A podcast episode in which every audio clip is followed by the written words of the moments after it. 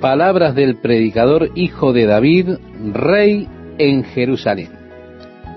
¿Cómo están amigos, amigas? Es una verdadera alegría para mí compartir con ustedes este apasionante estudio del libro de Eclesiastés. Quiero decirle que se identifica a Salomón como el autor de este libro. Se ha decidido que la traducción predicador no necesariamente es una buena traducción de la palabra hebrea goelet, que sería mejor traducida el argumentador, las palabras del argumentador, hijo de David, rey en Jerusalén. Él se refiere a esto y en Eclesiastés es el único lugar donde esta palabra hebrea se utiliza y se utiliza en la forma femenina. Es utilizada siete veces aquí cuando Salomón hace referencia de sí mismo. Realmente es un argumentador, uno que está buscando, podríamos decir, el buscador, hijo de David, rey en Jerusalén. El libro de Eclesiastés es de hecho una búsqueda. Vanidad de vanidades, dijo el predicador. Vanidad de vanidades, todo es vanidad. Él comienza con la conclusión de su búsqueda. Luego de haber buscado en todo, la conclusión de la vida es esa. Es importante que notemos que el libro de Eclesiastés es un libro que trata con el hombre natural buscando el significado de la vida. Y al buscar el significado de la vida, él busca en toda clase de experiencias naturales. Pero hay a lo largo del libro lo que decimos es la negación de lo espiritual. Se coloca al hombre en el nivel de los animales. Se observa al hombre como se observa a un animal. Está intentando encontrar la razón o el propósito de la vida en el plano animal. Siguiendo en ese plano, evidentemente la vida está totalmente vacía, es totalmente frustrante. Mirando la vida en el plano animal, vemos al hombre como tal poseyendo una conciencia y un cuerpo, pero el espíritu no se relaciona con Dios. Así que el hombre como un animal es consciente de las necesidades de su cuerpo. Así él vive buscando satisfacer las necesidades de su cuerpo. Y una persona que vive en el nivel del cuerpo, buscando solamente satisfacerlo, está negando el aspecto espiritual de su naturaleza. Finalmente quedará con ese sentimiento de vacío, de frustración. El hombre es un ser en tres esferas. Uno de los problemas de todo nuestro sistema educacional es la negación de la naturaleza espiritual del hombre. Se ve al hombre como un animal altamente desarrollado, viviendo en un cuerpo que posee conciencia. Y la negación del espíritu es la falla básica en el sistema educacional del mundo. Porque a menos que usted vea al hombre como un ser en tres esferas, a menos que usted vea al hombre con su naturaleza espiritual, entonces usted solo tendrá el hombre con una vida en el plano humano, una vida que será llena, valga el contraste, llena de vacío, llena de vacío y frustración. Así que hoy tenemos hombres que hacen grandes fortunas al intentar ayudar a las personas que buscan tratar con sus frustraciones. Porque las personas sienten que la vida no tiene sentido, la vida no vale nada, la vida está vacía, no tiene significado.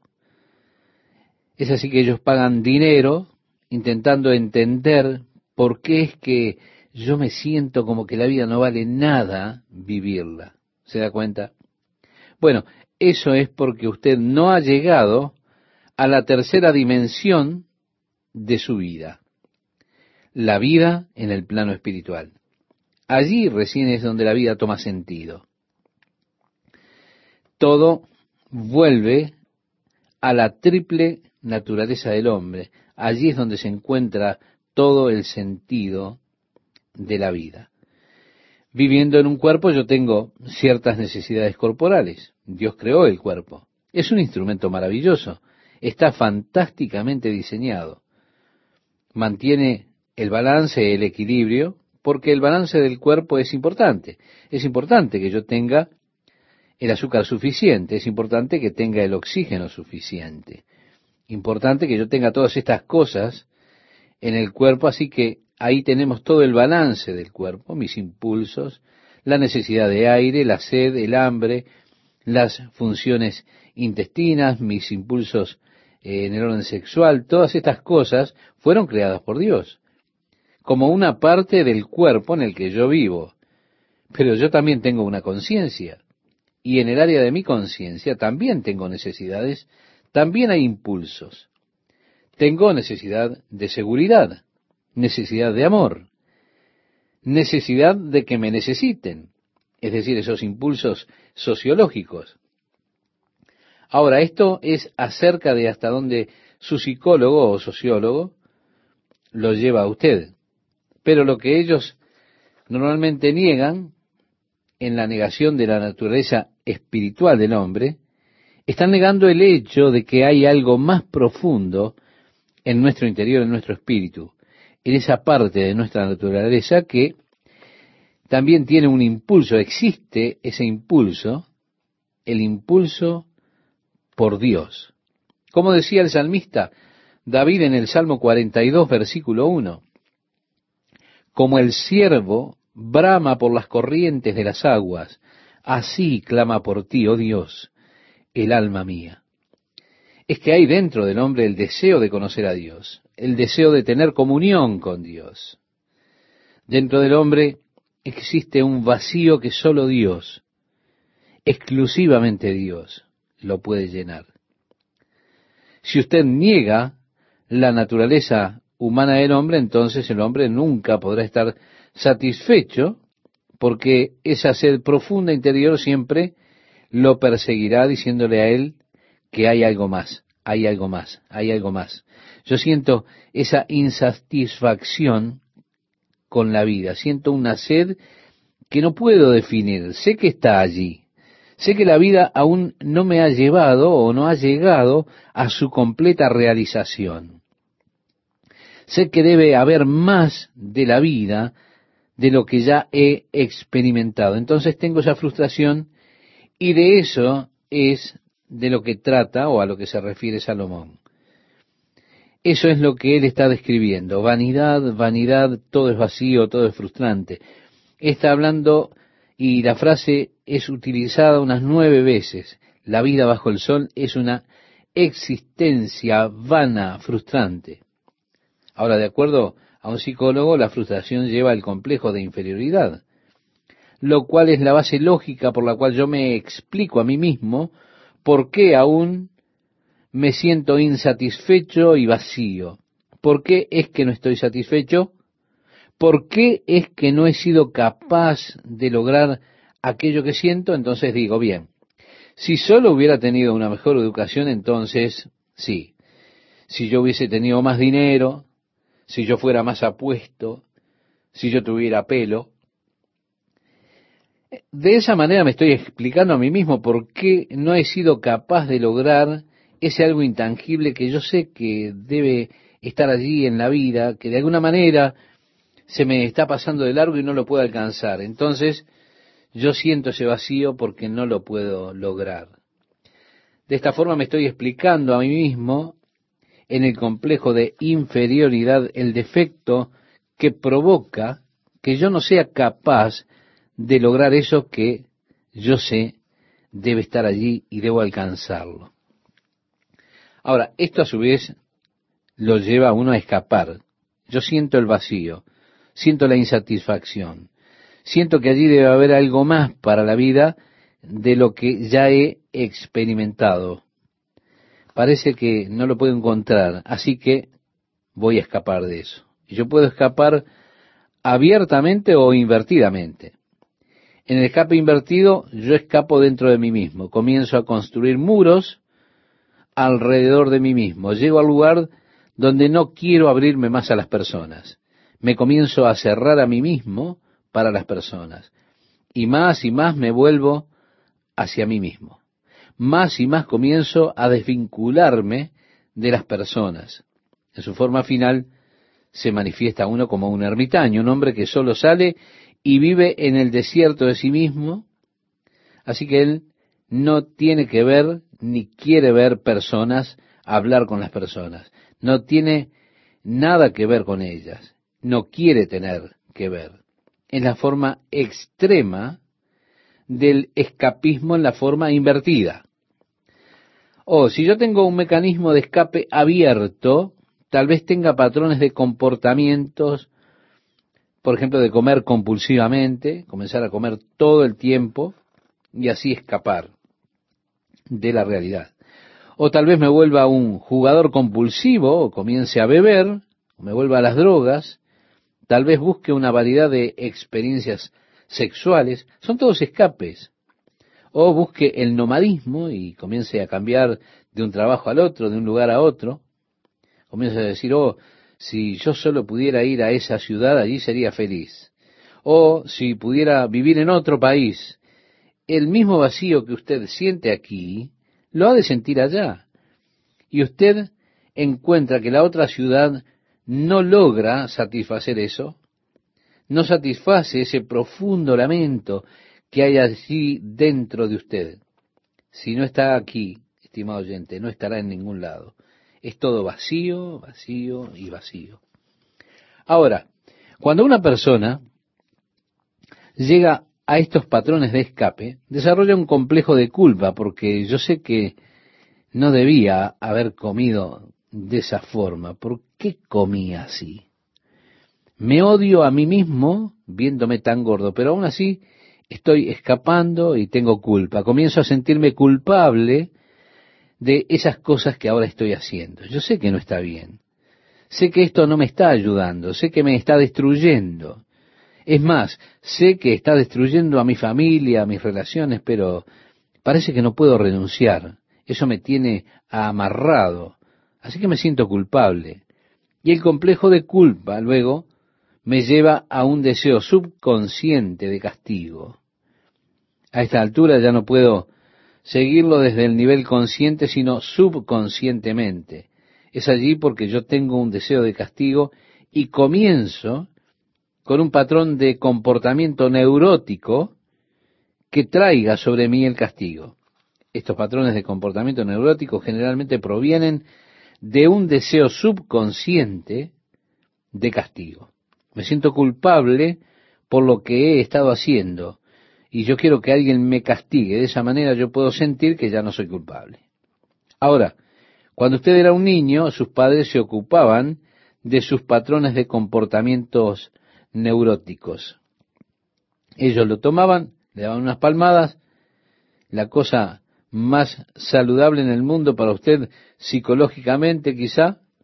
¿Por qué? Porque lo hacía sentir a usted ya libre de la culpa. He sido castigado, ya está. Una vez que he sido castigado, entonces yo siento que ahora soy inocente. Ya estoy libre del sentimiento de culpa. ¿Por qué? Porque recibí el castigo. Soy libre de regresar a mi frustración y comenzar el ciclo una vez más. Vuelvo a mi complejo de inferioridad, vuelvo a mi escape, a mi culpa, a mi castigo, a mi frustración y así. Así la vida se mueve en ese ciclo. Y esto de acuerdo a la psicología es el ciclo de la vida. Y usted piensa, mi Dios, ¿esto es todo lo que hay? Por favor, detén este loco carrusel. Estoy cansado de esto. Y a esto es a lo que llegó Salomón. Cuando dijo vanidad, vanidad, todo es vanidad. Todo es vanidad y frustración y todo viene por negar la naturaleza espiritual del hombre. Es por vivir la vida solamente en el plano humano separado de Dios. Ahora, cuando estoy en el patrón de comportamiento neurótico, es común que las personas digan, hey amigo, mejor ve a un psiquiatra, busca ayuda. Entonces voy a un psiquiatra. Él me hace una serie de pruebas, busca determinar cuál es la causa de que yo me sienta culpable, luego comienza a hablarme, a decirme ahora, cuando usted era un niño pequeño, ¿su madre le dijo que no dijera mentiras? ¿Le enseñó ella que es algo malo engañar? Él comienza a intentar remover su culpa diciéndole que no está mal, que no es culpa. Todos lo hacen así para que usted sienta que solo tiene que unirse a la multitud y darse cuenta de que la parte de esa ética puritana por la cual usted fue educado es lo que hace que usted hoy esté atrasado.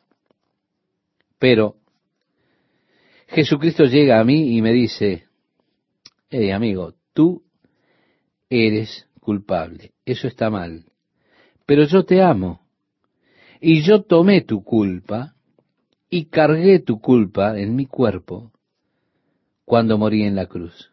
Yo quité tus pecados, todos tus pecados, yo pagué por ellos. Ahora si tú solamente crees en mí y confías en mí, yo te perdonaré. Eso es algo que ningún psicólogo ni psiquiatra puede hacer, borrar totalmente ese sentimiento de culpa. Pero Jesucristo y el Evangelio lo hacen. Es lo más grande en el mundo que usted pueda encontrar para remover el complejo de culpa. Si esto fuera todo lo que el Evangelio hiciera, sería fantástico. Pero créame, hace mucho más que eso va hacia el mismo comienzo, donde todo comenzó en esa frustración y escuchamos a Jesús en el Evangelio, en un pasaje en el capítulo 7 de Juan, en el último día de la gran fiesta, el gran día de la fiesta, se pone allí en pie, él está en el templo clamando a las multitudes y les dice, si alguno tiene sed, venga a mí y beba. El que cree en mí, como dice la Escritura, de su interior correrán ríos de agua viva. Esto dijo del Espíritu que habían de recibir los que creyesen en él. Usted puede buscar en el Evangelio de Juan, en el capítulo 7, versículos 37 al 39. Es esa tercera dimensión que hay en el hombre que el hombre en su proceso educacional en el día de hoy busca negar. Y por negarlo, ha creado toda esa confusión tremenda en nuestra sociedad, en la sociedad de nuestros días. Toda la frustración que las personas experimentan resultan de la negación del Espíritu. Pero Jesús está diciendo, ustedes tienen sed de Dios en su espíritu. Vengan a mí, vengan a mí y beban. Así, toda esta frustración, donde todo comenzó, Jesús viene a mí y Él no solo llena mi vida, Él llena ese vacío espiritual, sino que también Él continúa vertiendo dentro mío hasta que comienza a brotar de mí, a fluir de mí. Y mi vida ya no es como una esponja sedienta, sino que mi vida ahora comienza a fluir con el amor y la gracia de la bondad de Dios que Él me ha dado. Y como David puedo decir, como él decía en el Salmo 23, versículo 5, mi copa está rebosando. Sí, mi vida es una copa que fluye. Ya no andaré por ahí con ese lamento, con esa sed, con esa frustración interior, como una esponja, sino que ahora tengo el cumplimiento y la plenitud de Dios en mi vida, y mi vida desborda la bondad y la gracia de Dios. Así que usted mira la vida solamente en el plano humano, como lo hizo Salomón. Usted mira al hombre como un animal, como lo hizo Salomón. Usted niega la dimensión espiritual del hombre, que aquello que lo coloca aparte de los animales es real y usted está abriendo la caja de Pandora a toda clase de enfermedades psicológicas. Usted está abriendo su vida de una manera que nunca podrá ser llenada. Será una vida vacía, una vida de vanidad, será una molestia de espíritu. Así que ahora estamos mirando a través de los ojos de Salomón un mundo debajo del sol, un mundo sin Dios, un mundo separado de Dios, el hombre en el plano natural. Y el hombre, como el más alto en el plano animal, no tiene esperanza. No es sino hasta que usted interpone el plano espiritual y trae el hombre al plano divino, no es hasta allí que puede tener alguna esperanza, esperanza de una vida satisfecha, enriquecida, completa y que rebosa. Es un gusto para mí estar con ustedes, amigas y amigos, en esta nueva emisión de la palabra de Dios para hoy. El libro de Eclesiastés comienza así, palabras del predicador, hijo de David, rey en Jerusalén. Así que tenemos esto que identifica al autor. El autor, sin dudas, es Salomón. Él dice, vanidad de vanidades, dijo el predicador, vanidad de vanidades, todo es vanidad. Después de buscar a través de todas las cosas, esta es la conclusión para él de la vida. Así que estamos mirando a través de los ojos de Salomón al mundo debajo del sol. El mundo aparte de Dios, el hombre en el plano animal. El hombre en lo más encumbrado del plano animal, y lo vemos que está desesperanzado. No es sino hasta que usted interpone el plano espiritual y trae al hombre al plano divino que el hombre puede tener esperanza para una vida cumplida, enriquecida, es decir, completa. El verso 3 nos dice, ¿qué provecho tiene el hombre de todo su trabajo con que se afana debajo del sol? Mirando al hombre y a todas las cosas que está haciendo, todas las persecuciones, todos los problemas, todos los trabajos, ¿qué ganancia tiene? Ahora él vuelve a los ciclos de la vida. Parece que la vida se vuelve hacia una constante de ciclos. Parece que la vida se mueve así en ciclos y ciclos monótonos. Usted no puede escapar de eso. Usted está en el ciclo y algún día ese ciclo se desvanecerá. Él decía, generación va y generación viene, mas la tierra siempre permanece. Sale el sol y se pone el sol y se apresura a volver al lugar de donde se levanta. El viento tira hacia el sur y rodea al norte, va girando de continuo, y a sus giros vuelve el viento de nuevo. Los ríos todos van al mar, y el mar no se llena.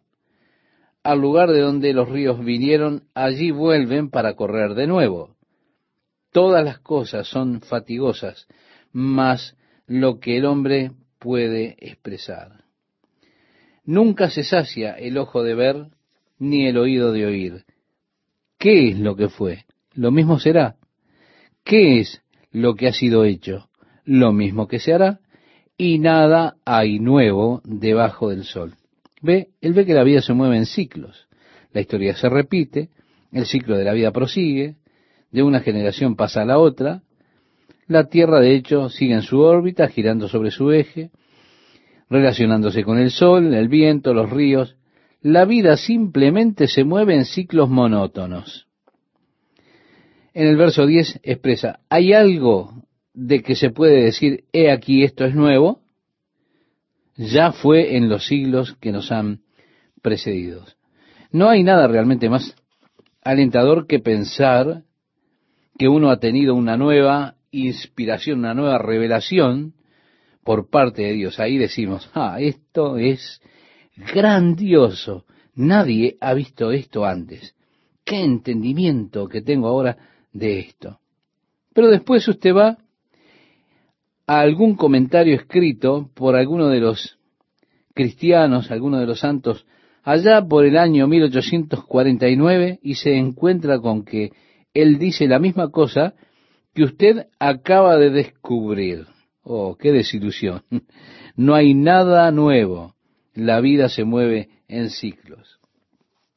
El verso 11 dice, no hay memoria de lo que precedió, ni tampoco de lo que sucederá habrá memoria en los que serán después. Sí, Somos reiterativos, pero es así, la vida se mueve en ciclos. Yo, el predicador, fui rey sobre Israel en Jerusalén, y di mi corazón a inquirir y buscar con sabiduría sobre todo lo que se hace debajo del cielo. Este penoso trabajo dio Dios a los hijos de los hombres, para que se ocupen en él. Miré todas las obras que se hacen debajo del sol. Recuerde, esta es una frase de esas que son claves ahora. La vida en el plano humano, no del divino, el plano humano debajo del sol. Y he aquí, todo ello es vanidad y aflicción de espíritu. Lo torcido no se puede enderezar y lo incompleto no se puede contar, no puede contarse, dice allí. Ahora, esta es la vida en el plano meramente humano. Si está torcido, si la vida del hombre está torcida, no puede enderezarse. Es interesante que los filósofos griegos concluyeron que redimir al hombre era imposible. El hombre una vez que erró, no hay forma de cambiarlo. Lo que está torcido no se puede enderezar. En el plano humano no, pero en el plano divino claro que sí. El versículo 16 dice, hablé yo en mi corazón. Note esto, él no estaba hablando con Dios, no estaba buscando a Dios, estaba hablando con su propio corazón. Estaba usando ahora de, eh, por decirlo de otra manera, ejerciendo sabiduría humana, diciendo, he aquí yo me he engrandecido y he crecido en sabiduría sobre todos los que fueron antes de mí en Jerusalén. Y mi corazón ha percibido mucha sabiduría y ciencia, y dediqué mi corazón a conocer la sabiduría y también a entender las locuras y los desvaríos, conocí que aún esto era frustrante o aflicción del espíritu, porque en la mucha sabiduría hay mucha molestia y quien añade ciencia añade dolor. Estimado oyente, esto me parece muy interesante hoy al estudiar el proceso evolucionista de los sistemas filosóficos del hombre. La historia de la filosofía es un curso interesante de tomar porque al seguir usted en la historia de la filosofía y ver el desarrollo del pensamiento filosófico, llegamos finalmente al estado presente de ese pensamiento filosófico expresado en el existencialismo, que no hay base universal del bien o el mal. Todo hombre debe experimentar la verdad por sí mismo, pero no hay una verdad universal. Los filósofos han concluido con todo su estudio, que en realidad lo que hay solamente es desesperación. En realidad le conducirá a la desesperación. Por lo tanto, ellos han traído, esta filosofía los ha traído a la desesperación por su filosofía. Declaran que es necesario para cada hombre tomar su propio salto de fe a la irrealidad, para así poder escapar de la desesperación que es lo que solamente existe en la realidad. Así que usted tiene que dar un salto de fe esperando tener alguna clase de experiencia que no hay forma de racionalizarla o explicarla. Esto es por lo que las religiones orientales son tan populares en el día de hoy y ganan tanta popularidad, porque son un salto de fe a las experiencias religiosas irracionales, es decir, son saltos a la irracionalidad. Es lo que la filosofía nos ha enseñado, que es necesario porque con mucho conocimiento hay mucho dolor. Es decir, han llegado a la misma conclusión que Salomón arribó hace años. Antes de que toda la historia de la filosofía comenzara, Salomón había pasado por todo ese sistema de pensamiento lo que ha llevado a la filosofía a pasar por toda su historia hasta llegar a la conclusión final, que fue a la cual arribó Salomón tres mil años atrás, que en la mucha sabiduría hay mucho dolor y que el que aumenta su conocimiento aumenta su dolor. Ahora, de niños solíamos entender ciertos aspectos de la futilidad de la educación. Solíamos escribir en nuestros libros de clase, cuanto más estudies, más aprendes. Cuanto más aprendes, más te olvidas. Cuanto más te olvidas, menos sabes. Así que, ¿para qué estudiamos? Pero Salomón dijo, con mucho entendimiento, incrementando tu conocimiento solamente, habrá de acrecentar su dolor. En el versículo 1 del capítulo 2 leemos, Dije yo en mi corazón, ven, ahora te probaré con alegría, placer, y gozarás de bienes, mas he aquí, esto también era vanidad. Así que leemos en el Nuevo Testamento la epístola de Juan, eh, la primera, en el capítulo 2, versículo 16, porque todo lo que hay en el mundo, los deseos de la carne, los deseos de los ojos y la vana gloria de la vida, estas cosas son los aspectos del mundo por medio de los cuales el hombre está buscando encontrar una respuesta, el cumplimiento de la vida. Estas fueron las cosas que Salomón buscó. Al seguir su búsqueda fue a los deseos de la carne, los deseos de los ojos y la vana gloria de la vida. Y él llegó a la conclusión de que todas estas cosas son vanidad, es decir, son vacías. Primeramente los deseos de la carne, dándome yo mismo a los placeres. Pero, mirad, eso era vacío. Él escribe, a la risa dije, enloqueces, y al placer, el gozo, los placeres, ¿de qué sirve esto? Propuse en mi corazón agasajar mi carne con vino, y que anduviese mi corazón en sabiduría con retención de la necedad, hasta ver cuál fuese el bien de los hijos de los hombres, en el cual se ocuparan debajo del cielo todos los días de su vida. Así que él entró en esos placeres. Engrandecí mis obras, dice el verso 4. Tenía hermosas casas, por supuesto. Engrandecí mis obras, edifiqué para mí casas, planté para mí viñas, me hice huertos y jardines, planté en ellos árboles de todo fruto, me hice estanques de agua, para regar de ellos el bosque donde crecían los árboles. Todos esos hermosos jardines, edificios y demás, estimado oyente, luego vemos el orgullo que él tenía de esa vida. Dice, compré siervos y siervas, tuve siervos nacidos en casa, también tuve posesión grande de vacas y de ovejas, más que todos los que fueron antes de mí en Jerusalén. ¿Verdad? Qué gran abundancia de ganado tenía Salomón. Pero usted se da cuenta, él tenía que alimentar ese hogar, su familia, sus siervos. Se necesitarían cuántos kilos de carne de vaca de primera y cuántos de carne de segunda. Cien corderos al día. Estos son treinta y seis mil corderos en el año. También más de diez mil reses que él mató solo para las necesidades de sus siervos y su familia cada año, además de todas las aves, siervos y demás que eran matados solos para cuidar de los apetitos o del apetito de sus familiares y siervos.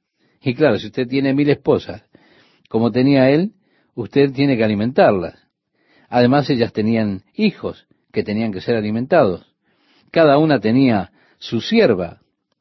Así que, cuánta razón cuando dijo, tuve posesión grande de vacas y de ovejas, más que todos los que fueron antes de mí en Jerusalén. Me amontoné también plata y oro. En el libro de las crónicas leemos que él hizo de la plata algo tan común como las piedras de Jerusalén. Ahora, si ustedes han estado en Jerusalén, saben qué lugar pedregoso es. Pues él hizo de la plata algo así como las piedras son en Jerusalén. Y tesoros preciados de reyes y de provincias, continúa diciendo, me hice de cantores y cantoras, es decir, de coros, de los deleites de los hijos de los hombres y de toda clase de instrumentos de música. Es decir, tendría una orquesta gigantesca la vanagloria de la vida. Dice, y fui engrandecido y aumentado más que todos los que fueron antes de mí en Jerusalén. A más de esto conservé conmigo mi sabiduría. No negué a mis ojos ninguna cosa que desearan, ni aparté mi corazón de placer alguno, porque mi corazón gozó de todo mi trabajo, y esta fue mi parte de toda mi faena. Yo quiero, estimado oyente, que usted note esto. Una buena pregunta.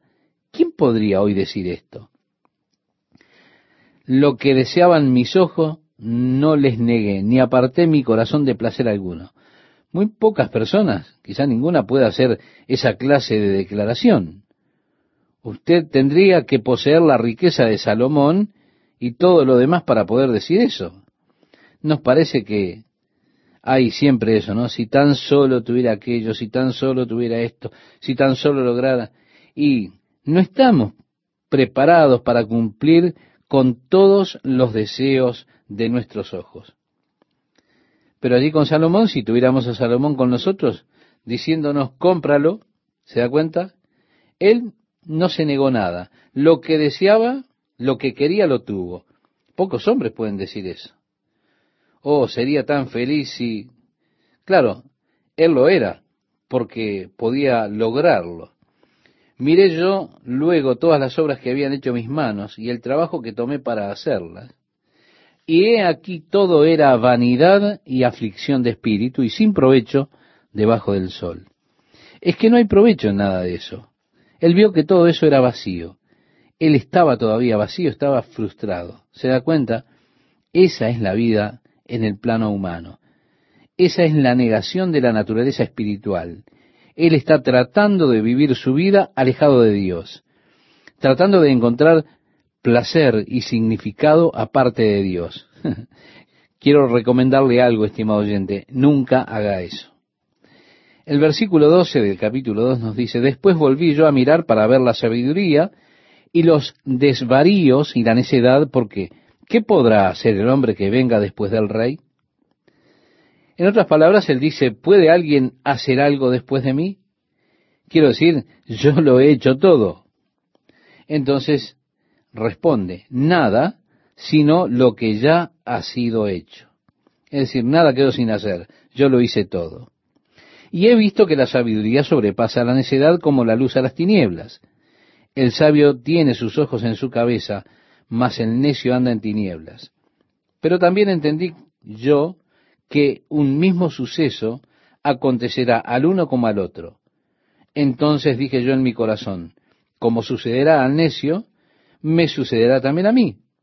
¿Para qué, pues, he trabajado hasta ahora por hacerme más sabio? Y dije en mi corazón que también esto era vanidad. Con todo el entendimiento y el conocimiento que tengo, no puedo prolongar mi vida, eso es lo que estaba diciendo. Habré de morir como, como el necio que no sabe nada. Él habrá de morir, yo también habré de morir. Y cuando muera se terminó. Así que, qué bien es tener toda la sabiduría que tengo. Porque los dos vamos hacia la tumba. Es más, todos nosotros, todos vamos a morir. Mi sabiduría no habrá de alejarme de la muerte, no me apartará de allí. ¿Cómo muere el sabio? y muere como muere el necio.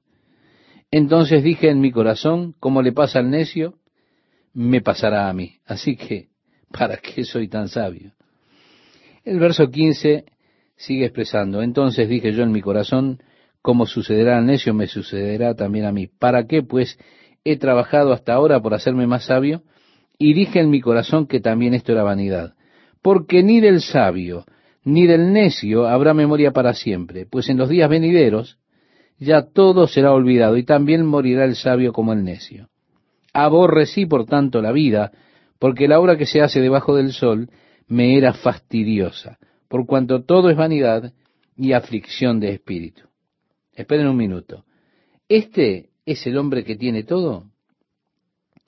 Este es el hombre que tiene toda clase de placer, toda clase de posesión que pudiera posiblemente usted anhelar tener, cualquier cosa debajo del sol, Él la tiene. Pero ¿qué es lo que está diciendo ahora? Odio la vida. Él dice eso, aborrecí por tanto la vida, porque la obra que se hace debajo del sol me era fastidiosa, por cuanto todo es vanidad y aflicción de espíritu.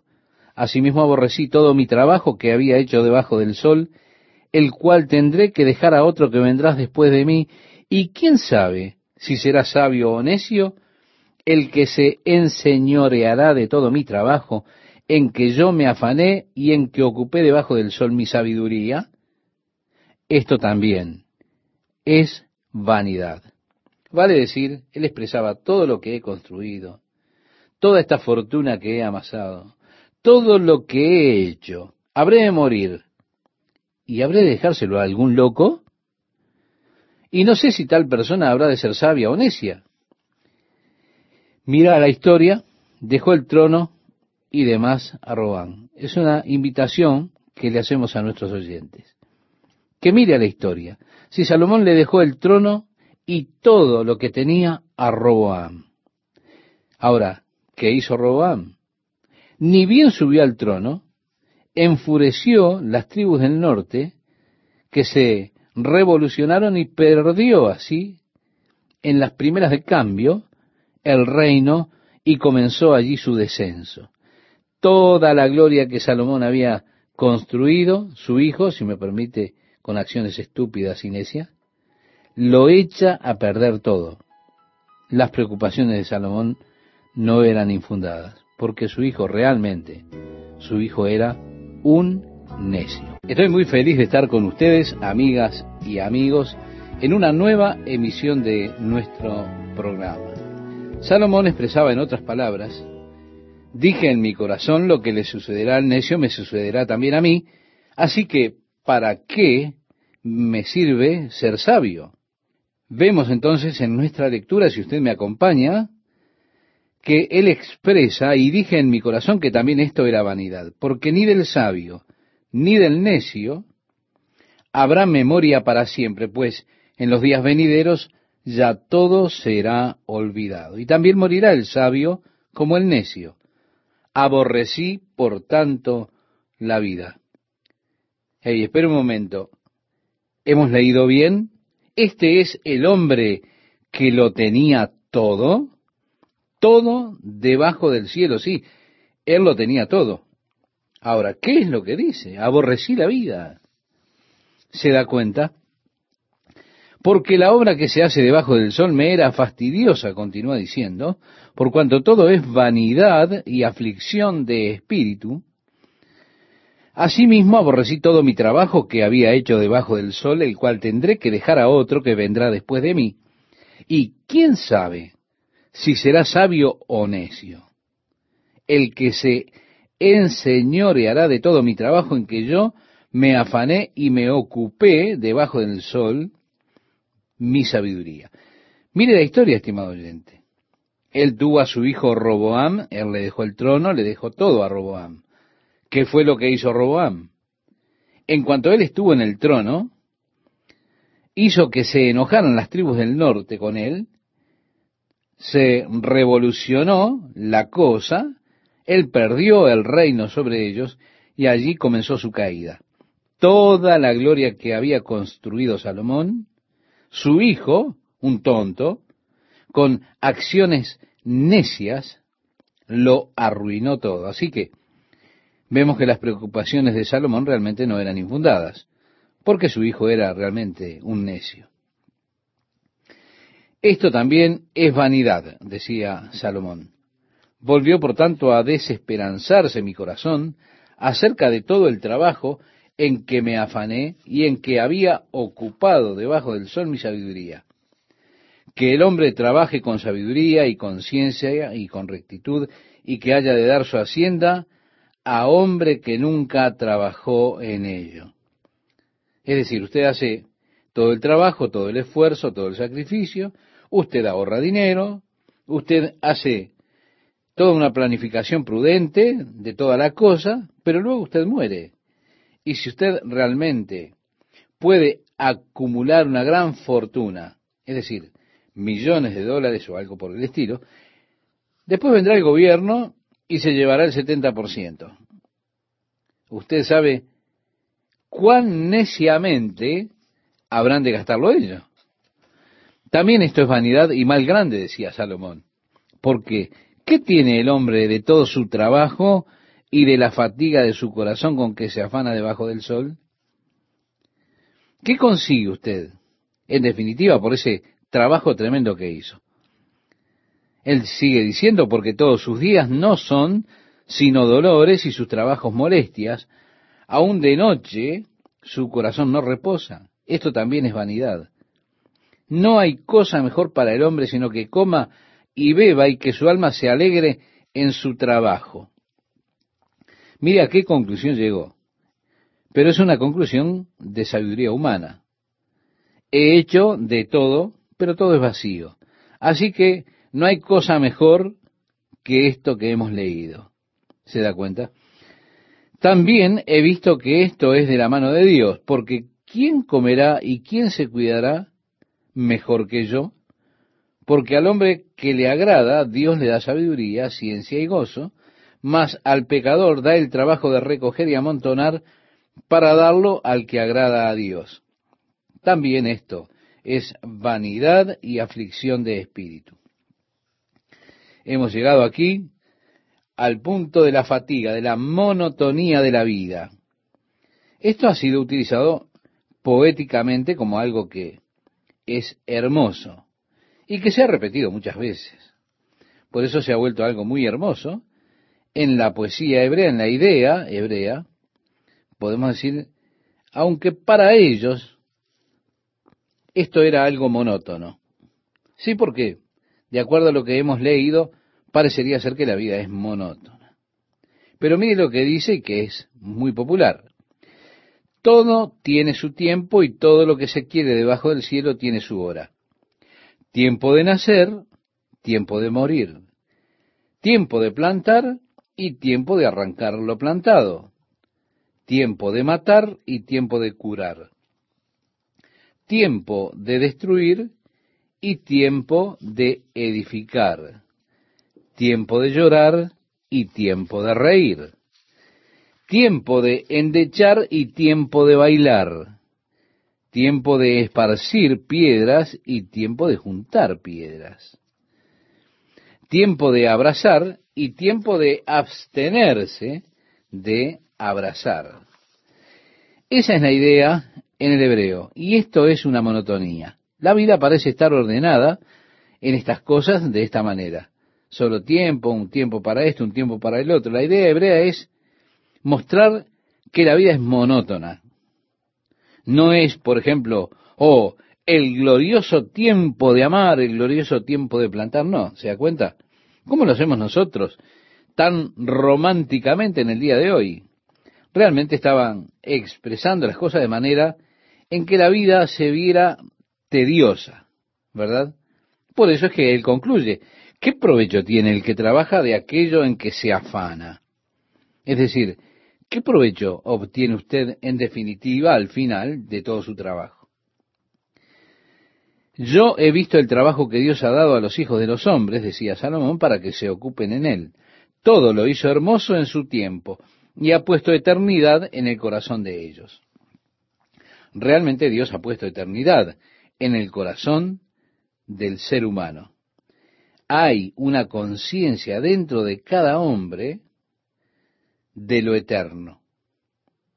Algunos hombres buscan sublimar esa conciencia, negarla, buscan negar a Dios. Pero dentro de cada hombre Dios ha puesto algo, y es ese profundo impulso espiritual que tiene cada hombre y que solo puede ser llenado cuando alguien viene a Jesucristo por la fe para beber el agua de la palabra de Dios que Él y solo Él puede dar. Continuando en nuestra lectura, dice, sin que alcance el hombre a entender la obra que ha hecho Dios desde el principio hasta el fin.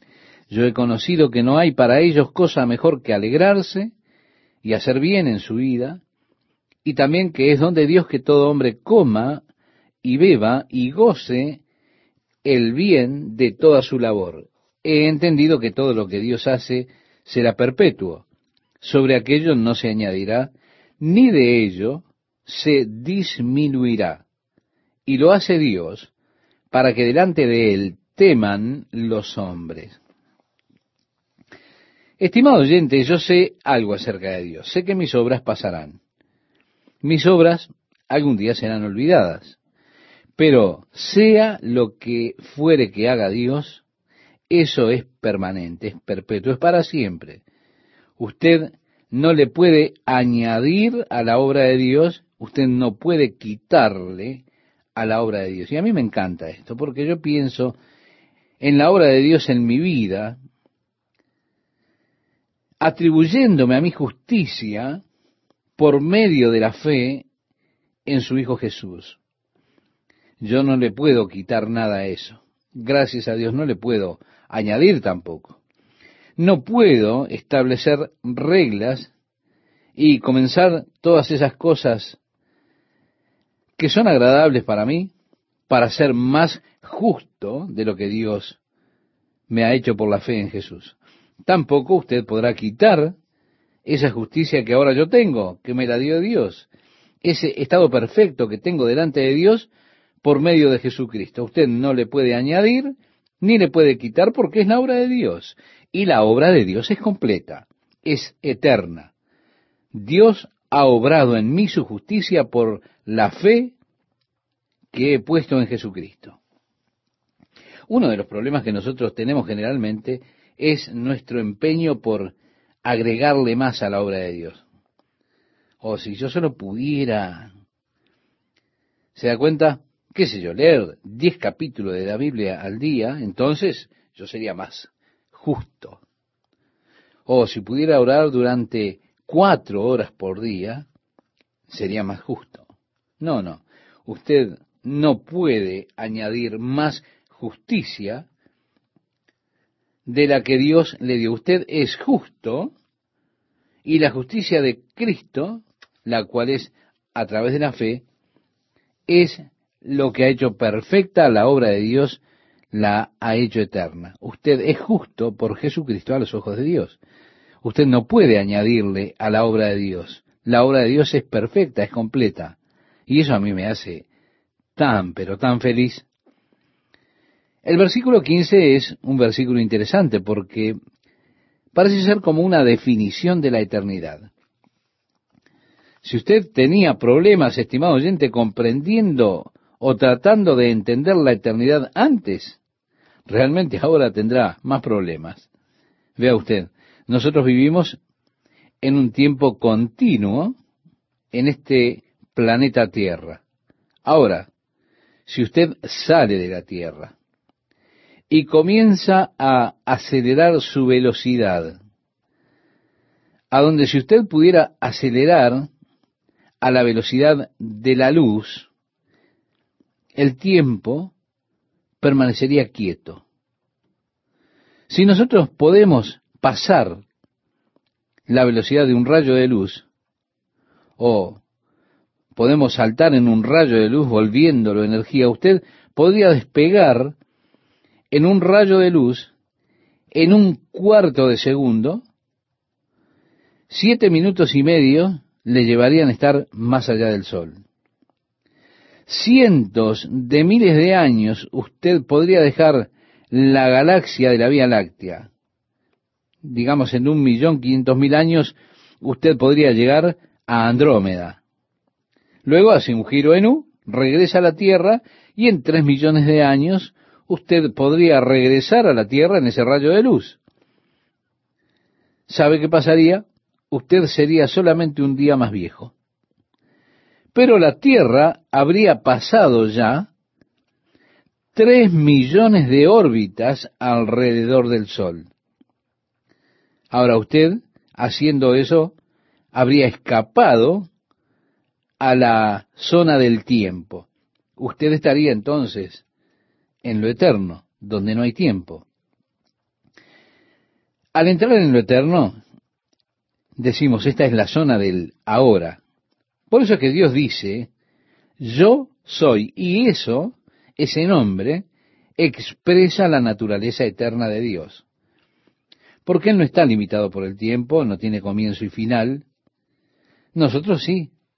Pero si usted entra en esa experiencia, usted estará en lo eterno, en el ahora. En el capítulo 3 de Eclesiastés, versículo 15, dice, aquello que fue ya es y lo que ha de ser fue ya. Así que con Dios, un día es como mil años y mil años como un día. También lo dice el apóstol Pedro en su segunda carta, en el capítulo 3, versículo 8. En otras palabras, no hay tiempo, usted está en lo eterno. Así que todo evento que vaya a suceder, está ya sucediendo. Todo evento que haya acontecido, está aconteciendo. Aquello que fue ya es y lo que ha de ser fue ya. Y Dios restaura lo que pasó, culmina el versículo 15. Usted dice, bueno, ¿sabe lo que pasa, Pastor Jack? Yo no comprendo esto. Bueno, bienvenido al club. ¿Se da cuenta? No solo estamos viviendo en este tiempo continuo, sino también estamos viviendo en una existencia infinita. Y es imposible que aquello que es finito, mensurable, pueda comprender lo infinito, lo inmensurable. El tiempo trata con aspectos mensurables, es decir, de lo finito. Lo eterno trata con lo infinito. Y nosotros no podemos atravesar ese abismo. Es demasiado grande para nosotros. A partir del versículo 16 leemos, vi más debajo del sol, en lugar del juicio allí impiedad, y en lugar de la justicia allí iniquidad. Y dije yo en mi corazón, al justo y al impío juzgará Dios, porque allí hay un tiempo para todo lo que se quiere y para todo lo que se hace. Dije en mi corazón, es así, por causa de los hijos de los hombres, para que Dios los pruebe y para que vean que ellos mismos son semejantes a las bestias. Ve, estimado oyente, Él está viendo la vida debajo del cielo, debajo del sol. El hombre se ve a sí mismo y ve que Él es un animal. Pero esto no es verdad. El hombre es más que un animal. El hombre fue hecho a la imagen y semejanza de Dios. Pero él aquí está observando al hombre desde un punto de vista puramente humanista. Y sigue diciendo, porque lo que sucede a los hijos de los hombres y lo que sucede a las bestias, un mismo suceso es. Como mueren los unos, así mueren los otros. Ah, no, esto no es cierto. Quiero decírselo enfáticamente, estimado oyente, no es cierto. Él dice, y una misma respiración tienen todos. La palabra respiración en el hebreo es la palabra ruach, que también se traduce espíritu. Hay algunos que dicen que el hombre y los animales tienen un espíritu. El versículo 19 dice, no tiene más el hombre que la bestia porque todo es vanidad. Pero, reitero, eso no es cierto. Esto lo que ocurre es que él está mirando al hombre desde el punto de vista puramente humanístico, el hombre debajo del sol.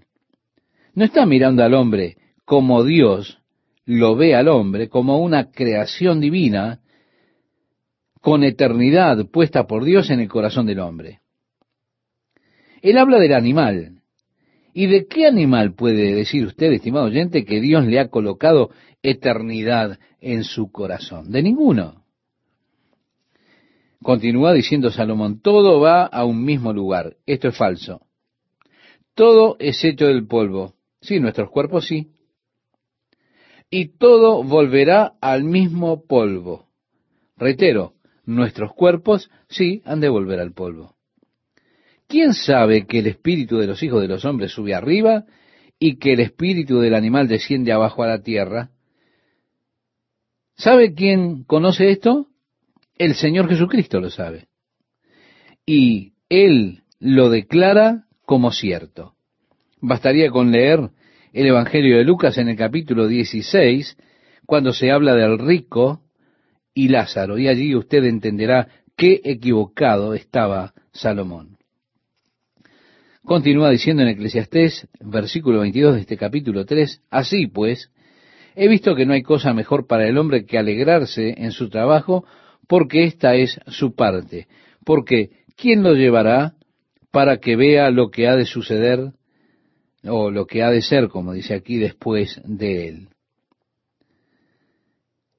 Vale preguntar, ¿quién sabe qué es lo que ha de acontecer después que él haya muerto? Así que él propone que solo se viva ahora y se alegre en su trabajo ahora, porque este es el punto de vista humanístico de la vida, y Dios lo deja registrado en su palabra, inspirado por el Espíritu Santo, para que usted pueda ver la vida contemplada desde el punto de vista humano, un punto de vista vacío, frustrante, porque usted no ve al hombre más que como un animal.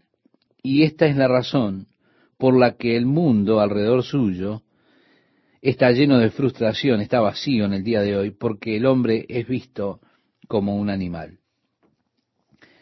Entramos al capítulo 4, versículo 1, y dice, me volví y vi todas las violencias que se hacen debajo del sol, y he aquí las lágrimas de los oprimidos sin tener quien los consuele, y la fuerza estaba en la mano de sus opresores, y para ellos no había consolador. La filosofía de la ley del más fuerte. Y a la vez yo a los finados, es decir, los que ya murieron, dice aquí también, más que a los vivientes, es decir, los que viven todavía.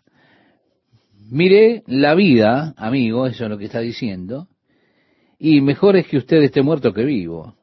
Aquellos que ya han muerto, oh, ellos ya lo han logrado, pero usted aún está vivo. Todavía tiene que sufrir todos esos problemas que le traerán dolores de cabeza. Sigue diciendo, y tuve por más feliz que unos y otros al que no ha sido aún, que no ha visto las malas obras que debajo del sol se hacen. Así que usted es invitado, si se anima a leer este capítulo 4, hasta el versículo 16, verá que es invitado a mirar a los niños, al rey, al viejo, al necio. Él siempre dice, ellos son mejores que yo. Muchacho pobre y sabio es mejor que este viejo y necio rey. Él dice, ya no escucharé a nadie más, nadie me puede enseñar nada. Mi vida, amigo, es mejor que esté muerto que vivo. Se da cuenta, incluso habla del hombre que no tiene hijos, él no puede sentarse y solo disfrutar de lo que tiene. Él tiene que seguir con eso, tiene que seguir trabajando, no importa cuán rico sea, siempre estará insatisfecho. Se da cuenta así, nos lleva hasta el final de este capítulo. Parecería, estimado oyente, que la vida solamente continúa. Hay multitudes que estuvieron antes de mí, habrán multitudes que vendrán después de mí. Yo solamente soy alguien que está en el medio de esta línea. Por eso todo, para mí, es totalmente vano. Mientras usted, estimado oyente, encuentra el pasaje citado, quiero saludarle y agradecerle por acompañarnos en esta emisión de la palabra de Dios para hoy. Dice nuestro texto de comienzo, mejores son dos que uno, porque, al menos decimos nosotros, tiene mejor paga de su trabajo. Porque si cayeren, el uno levantará a su compañero, pero hay del solo, que cuando cayere no habrá segundo que lo levante. También si dos durmieren juntos, se calentarán mutuamente, mas ¿cómo se calentará uno solo? Y si alguno prevaleciere contra uno, dos le resistirán, y cordón de tres dobleces no se rompe pronto. Mejor es el muchacho pobre y sabio que el rey viejo y necio que no admite consejos. Es como decir, bueno, ya no voy a escuchar nada más. Nadie puede enseñarme nada. ¿No ha escuchado esto alguna vez? Continúa diciendo, porque de la cárcel salió para reinar aunque en su reino nació pobre. Vi a todos los que viven debajo del sol caminando con el muchacho sucesor que estará en lugar de aquel. No tenía fin la muchedumbre del pueblo que le seguía. Sin embargo, los que vengan después tampoco estarán contentos de él. Esto también es vanidad y aflicción de espíritu. Parece que él sigue con el tema de que la vida prosigue, que hay multitudes antes de uno y habrán multitudes después de mí. Entonces yo estoy aquí en esta línea, en este momento de tiempo, y todo es tan vacío. Parece que esa es la idea que quiere darnos. Es interesante, ahora comienza el capítulo 5 y es muy importante que prestemos atención. Dice así, cuando fueres a la casa de Dios, guarda tu pie y acércate más para oír que para ofrecer el sacrificio de los necios, porque no saben que hacen mal. Es decir, estimado oyente, estimada oyente, cuando usted vaya a la casa de Dios, escuche. Esté más pronto para escuchar que para hablar. dice a continuación, no te des prisa con tu boca, ni tu corazón se apresure a proferir palabra delante de Dios, porque Dios está en el cielo y tú sobre la tierra. Por tanto, sean tus palabras pocas. Ahora, él está hablando en cuanto al tema de ir a la casa de Dios para hacer allí toda clase de promesas, hacer votos a Dios, decirle, oh Dios, te voy a servir, te voy a poner en el primer lugar en mi vida, oh Dios, haciendo todas esas promesas. Él dice, mantén tu boca cerrada, no hables mucho, escucha, porque Dios está allí, Él está en el cielo, Él escucha lo que estás diciendo, así que no te apresures a decir nada. Continúa diciendo, porque de la mucha ocupación viene el sueño y de la multitud de las palabras la voz del necio. Cuando a Dios haces promesa, no tardes en cumplirla, porque Él no se complace en los insensatos. Cumple lo que prometes. Mejor es que no prometas y no que prometas y no cumplas. No dejes que tu boca te haga pecar, ni digas delante del ángel que fue ignorancia. ¿Por qué harás que Dios se enoje a causa de tu voz y que destruya la obra de tus manos? Todas esas promesas que rompemos, promesas que le hicimos a Dios, y no tuvimos el suficiente sentido para escuchar lo que Dios nos advierte y así mantener nuestra boca cerrada cuando venimos a la casa de Dios, entonces hacemos esas promesas de manera apresurada, esos votos de forma apresurados también delante de Dios, y luego los quebrantamos. Estimado oyente, estimado oyente, mejor es no hacer votos. Usted verá, el voto siempre me hace sentir mejor. ¿Por qué? Y porque yo quedo satisfecho por el voto que hice. Le prometí a Dios que le voy a dar todo, es decir, todo lo que tengo le pertenece a Dios. Dios, tú eres el dueño de todo lo que tengo. Así me siento librado de mi culpa de acumular cosas porque después de todo, todo lo que acumulé le pertenece a Dios. Se las di a Él. Ahora Él nunca tuvo la oportunidad de utilizarlas. Ahora, cuando muera, ¿a quién he de ir? Por eso dice, no dejes que tu boca te haga pecar. Ni digas delante del ángel que fue ignorancia. Es decir, yo no quise decir eso, mintiendo. No dejes que tu boca te haga pecar, ni digas delante del ángel que fue ignorancia, porque ¿qué harás? Qué interesante pregunta, ¿verdad? ¿Qué harás? Porque un día tendremos que estar delante de Dios. Y aquí dice, porque harás que Dios se enoje a causa de tu voz y que destruya la obra de tus manos. Donde abundan los sueños, también abundan las vanidades y las muchas palabras, mas tú teme a Dios. Sí, nos invita a respetarlo, estimado oyente, respetar a Dios. Si opresión de pobres y perversión de derecho y de justicia vieres en la provincia, no te maravilles de ello, porque sobre el alto vigila otro más alto, y uno más alto está sobre ellos. Es que Dios es más alto que el hombre. Si usted ve esas cosas, crea que simplemente hay alguien que está más alto que usted y que sabe mucho mejor. Además, el provecho de la tierra es para todos, continúa el pasaje. El rey mismo está sujeto a los campos. El que ama el dinero no se saciará de dinero, y el que ama el mucho tener no sacará fruto. También esto es vanidad. Jesús dijo que la vida del hombre no consiste en la abundancia de las cosas que posee. Es decir, si usted ama la plata, usted nunca estará satisfecho del dinero que tiene.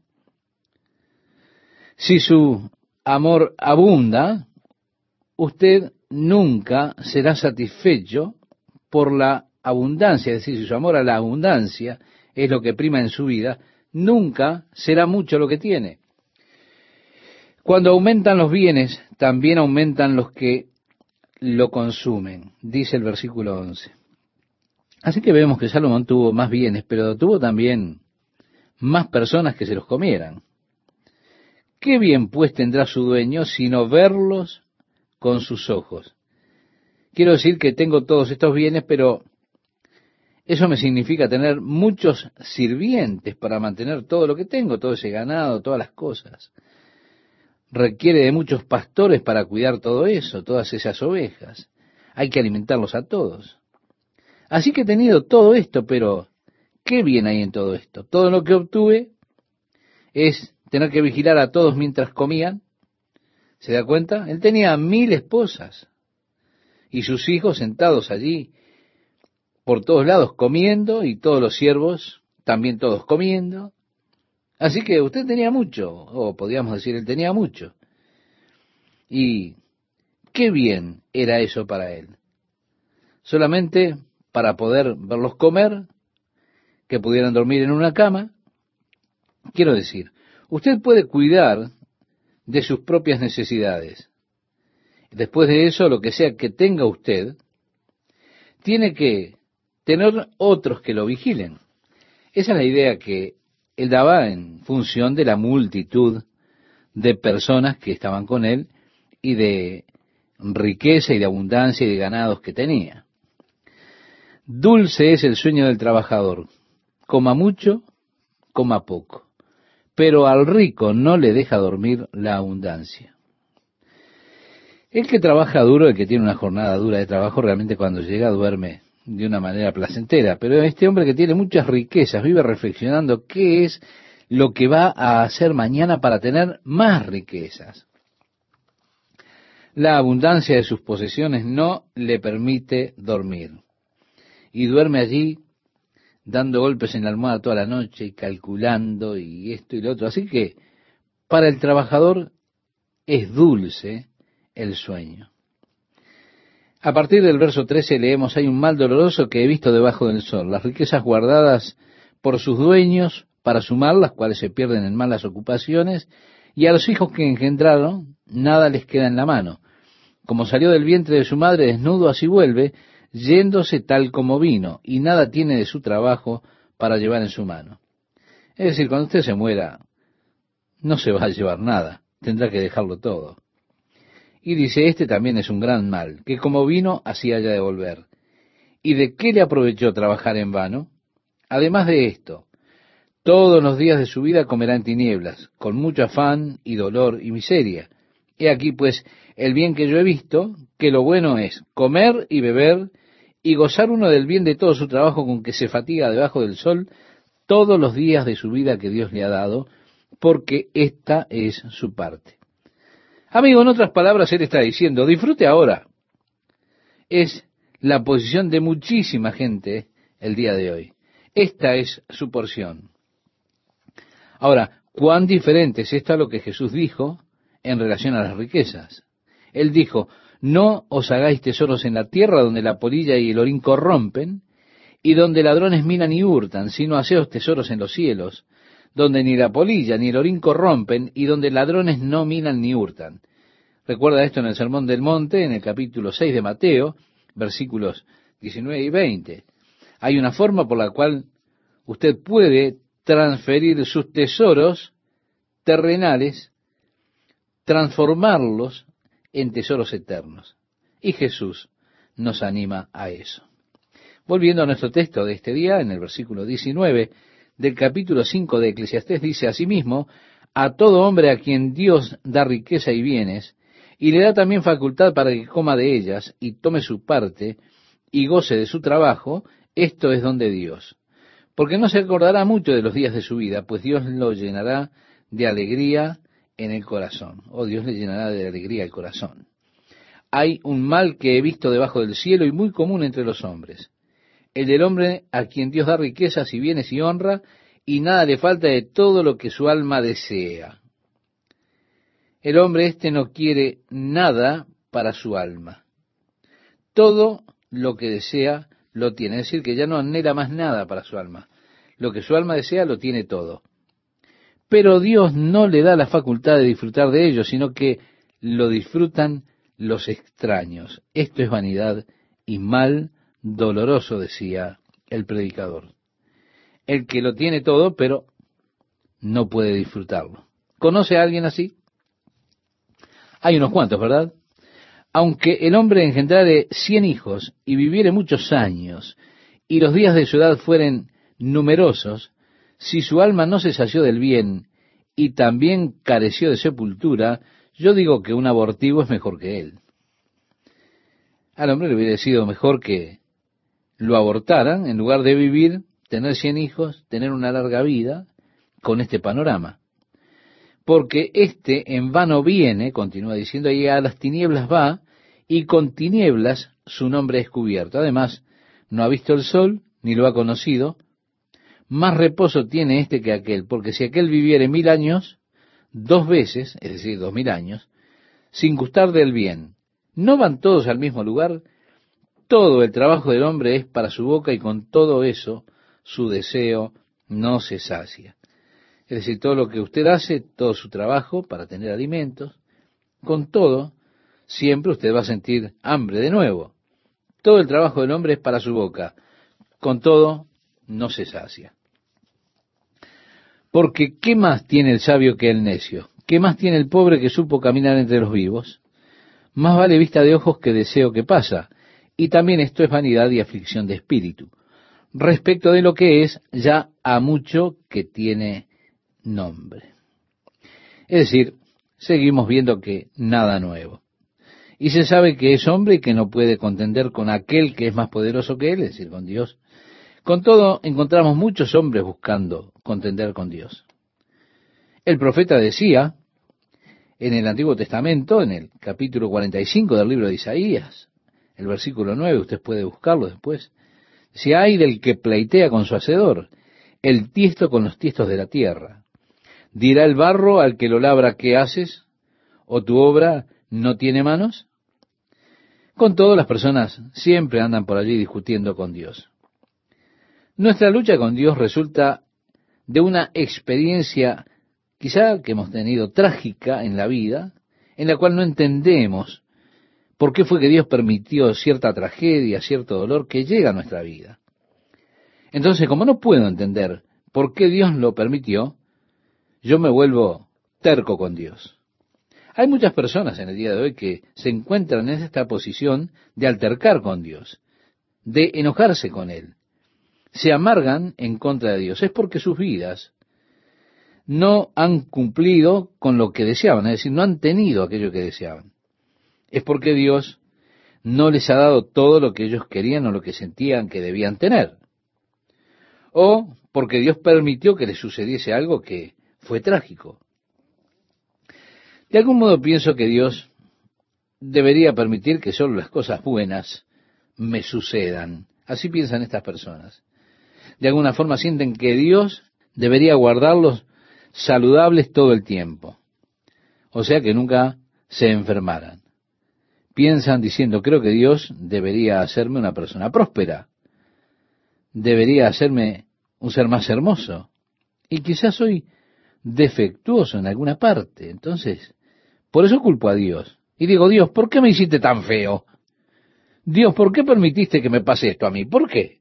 Y así vivo quejándome de Dios, quejándome contra Dios y buscándole fallas a Dios, porque Él no siguió lo que yo consideraba que es el patrón ideal para la vida. Así el hombre contiende con Dios. En el versículo 12 leemos, porque ¿quién sabe cuál es el bien del hombre en la vida? Es decir, ¿quién sabe si es mejor para usted que sea rico o pobre? ¿Sabe usted qué es lo mejor para usted mismo? Si usted es rico, ¿eso no le apartará su corazón y su mente de Dios? ¿No será que eso lo lleva a confiar más en sus riquezas que en Dios? ¿No será que disminuirá su confianza en Dios y su amor por Él? ¿No será que usted será arrastrado por los diversos deseos que son aquellos que tienen los ricos y que los hacen caer? ¿Se apartará su corazón de Dios para ir en pos de su posesión? ¿Quién lo sabe? ¿Sabe usted lo que le harán a usted las riquezas cuando lleguen a usted? Con todo, parecería que el hombre siempre está contendiendo con Dios. ¿Por qué? Porque no es rico. Quizá Dios tiene que mantenerme pobre para que yo continúe confiando, esperando en Él. Continuaré descansando en Dios día tras día para que Él me provea lo que necesito. Por eso preguntamos, ¿quién sabe qué es lo que está bien para el hombre? ¿Es mejor para mí estar saludable o enfermo? Quizá usted piensa, esto es un disparate. Pero ¿cómo decir qué es lo que es bueno? Dios lo sabe. Evidentemente para el apóstol Pablo fue mejor estar enfermo. Cuando le pidió a Dios que le quitase su enfermedad, Dios le dijo, Pablo, mi gracia es suficiente para ti. Bástate mi gracia. Mi fortaleza se perfecciona en la debilidad. Así que el apóstol Pablo dijo, y me ha dicho, bástate mi gracia porque mi poder se perfecciona en la debilidad. Por tanto, de buena gana me gloriaré más bien en mis debilidades para que repose sobre mí el poder de Cristo. Usted puede leer este pasaje en la segunda carta que le escribió el apóstol Pablo a los Corintios en el capítulo 12, versículo 9. Es mejor para mí que sea débil, de manera que tenga que confiar en Dios, que no tenga la confianza en mí mismo, sino que haya aprendido a confiar en Él completamente y por lo tanto saber que la fuerza proviene de Dios o es mejor que yo me sienta fuerte, autosuficiente y luego cuando llega algún problema bastante difícil, sea barrido porque allí me daré cuenta que soy bastante débil en lo que respecta a mi carne y las cosas de mi naturaleza carnal. Por eso la pregunta, ¿qué es mejor para mí? ¿Quién lo sabe verdaderamente? Si el profeta dice que yo no conozco mi propio corazón, que es engañoso y desesperadamente malo, Dios lo conoce, Dios sabe. Él sabe que es lo mejor para mí. Por esto es que es tan malo para mí contender con Dios cuando Él no hace para mí lo que yo pienso que debería hacer. Él debería estar haciendo tal o cual cosa. Pero cuando Él no me da esas cosas que creo que yo necesito y las que yo deseo, comienzo a enojarme con Dios porque le digo, Dios, tú sabes cómo deseo un pequeño Porsche. ¿Se da cuenta? No pido nada sencillo, ¿no? Pero ahí está. Y entonces digo, no es justo. Dios, no es justo que no me lo des. Porque yo creo que sería lindo tener una Ferrari. Y Dios sabe que me exterminaría, que saldría por ahí a alta velocidad y me mataría quizás. Posiblemente tendría un accidente fatal tratando de mostrar esa grandiosa Ferrari que tengo. Por eso Dios sabe lo que es mejor para mí. Pero uno dice, desearía esto, Dios, y estoy enojado contigo porque no me lo das. Estoy contendiendo así con Dios porque Él no hace por mí los pequeños favores que quiero que Él haga. Pero, estimado oyente, Él sabe lo que es mejor para nosotros. Nosotros no lo sabemos. ¿Quién sabe lo que es bueno para la vida del hombre? Todos los días de la vida de su vanidad, los cuales él pasa como sombra, decía el versículo 12. La vida es corta. Sí, la vida la medimos por días. La vida lejos de Cristo es vacía, la vida lejos de Cristo no tiene verdadero significado, no tiene sustancia, es una sombra. Son todos los días vanos, vacíos. Porque ¿quién enseñará al hombre qué será después de él debajo del sol? ¿Quién sabe qué habrá de pasar después de uno? Lo que sigue después, lo que pasará mañana en el futuro. El día vendrá cuando bendiga a Dios por aquellas dificultades que tuvimos, en lugar de maldecirle, ¿cómo tiendo a hacer cuando las cosas me salen mal? Día vendrá cuando bendigamos a Dios y le agradezcamos por las desilusiones, porque veremos cómo estuvo obrando Dios en nuestra vida. Lo mejor que rindo a Dios, lo mejor que puedo rendir es nuestra vida, mi vida, su vida, estimado oyente. Diciéndole, aquí está mi vida, Dios. Como tú veas que es lo mejor, que es adecuado, tú sabes que es lo mejor. Obra en mí tu plan perfecto. Así, estimado oyente, debemos pensar. Le invito a orar para terminar la primera parte. Padre, te damos gracias que tenemos tu palabra como lámpara a nuestros pies y lumbrera en nuestro camino. O que caminemos en esa luz. Señor, que seamos instruidos en los caminos de la justicia, de la verdad, que vengamos a tu plenitud, Señor. Guarda tu palabra en nuestros corazones. Al ver esta vida debajo del sol, lo vacío de ella, lo futil de esa vida, oh Señor, que busquemos experimentar la vida en el Hijo que nos has enviado, en Jesucristo para que la eternidad que has puesto en nuestro corazón la podamos realmente ver fructífera, que sintamos el cumplimiento de nuestra vida en Jesucristo bebiendo del agua viva de tu palabra. En nombre de Jesús oramos. Amén.